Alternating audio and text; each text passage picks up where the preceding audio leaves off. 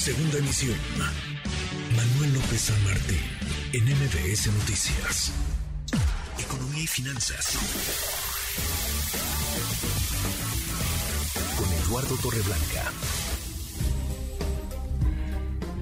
Ya estamos de regreso aquí en la segunda emisión de MBS Noticias y vamos a conversar con Eduardo Torreblanca sobre la inflación que está imparable. Querido Lalo, buenas tardes. ¿Cómo estás, Guille? Me da gusto saludarte. Buenas tardes a ti y al auditorio. Pues vamos avanzando, no precisamente como quisiéramos, porque eh, cada mes decimos, y este registro es de hace 20 años, y este registro es de hace 18 años. Hoy se da a conocer que la inflación se ubica en 8.7%, su máximo nivel en casi 22 años, y nuestro bolsillo lo siente y lo resiente, Lalo. Sí, lo reciente cada vez que vas a abastecerte de lo que requiere el hogar, sobre todo en el terreno de las comidas, de los alimentos, vamos viendo eh, el avance inflacionario. El referente anterior era de 8.15, 8.15%, sigue aumentando. El sector de los alimentos, el sector agropecuario, por ejemplo, ya tiene una inflación en medida en los pasados 12 meses de 15.02%, frutas y verduras 14.40%, el sector pecuario 15.5%, energéticos 5.68%, pasaron los momentos en los que los energéticos eran los que estaban de dos dígitos y los alimentos altos, pero no llegaban a los dos dígitos y ahora todo lo concentra fundamentalmente el terreno de los alimentos. Hay una buena noticia inmerso en este dato que voy a conocer hoy el INEGI, porque la inflación al productor ya no es de dos dígitos.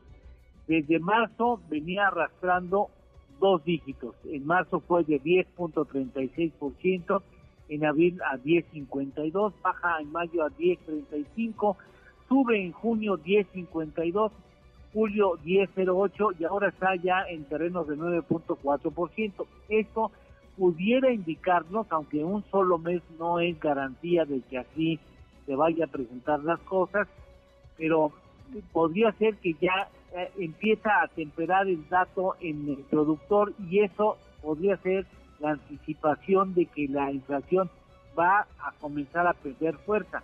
Quisiéramos verlo así, pero Ojalá, que se necesitan, sí, se necesitan más de un solo dato, más de un solo mes para tratar de marcar que ya se trata de una tendencia. Por lo pronto, podríamos pensar, a reserva de que esperábamos un par de meses para ver si efectivamente la inflación del productor anuncia que ya la del consumidor comenzará a perder energía.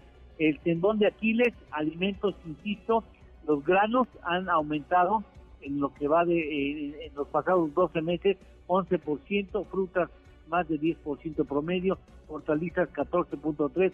Eh, eh, un especialista en el terreno de producción agropecuaria nos explicaba esta mañana que la cebolla tiene en un solo mes un aumento de 59% porque los factores climatológicos están afectando o afectaron la, cosecha o bien afectan la siembra. El caso es que la cebolla hoy se llevó, en este mes se llevó las palmas. Lo sé, Lalo, el otro día, déjame compartirte que el otro día acudí a comprar una cebolla, Lalo, una, y me costó 14 pesos. Y no era un cebollón, ¿eh? era una cebolla de tamaño regular. una sola cebolla, 14 pesos. No, bueno, tú sabes de eso porque tú bien que cocinas, cocinas muy bien y además Muchas gracias. tú directamente abasteces este, las materias primas necesarias. Así es que pues tendremos que eh, soportar algunos meses más de inflación alta, aunque vale la pena, si nos sirve como consuelo, decir que somos de los países que tienen afortunadamente un índice inflacionario, digamos, menor a dos dígitos cuando hay eh, naciones como el caso de Inglaterra, por cierto, que tiene una inflación muy alta, pero hay otras naciones como eh, Argentina que ya está rozando el 80%, 75% según el último dato oficial.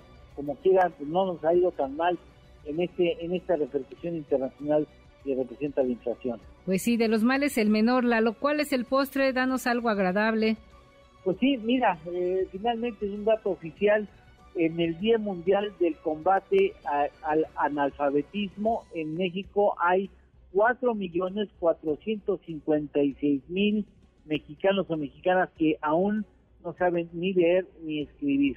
Uf, qué dato, ¿eh? Qué dato, qué, y qué lamentable, porque en pleno siglo XXI que se sigan registrando estas cifras. Exactamente. qué, qué, qué, qué, lamentable y qué complicado. Muchas gracias, querido Lalo. Nos escuchamos el día de mañana. Con muchísimo gusto, Guille. Gracias. Gracias. Gracias a ti, Lalo. MBS Noticias.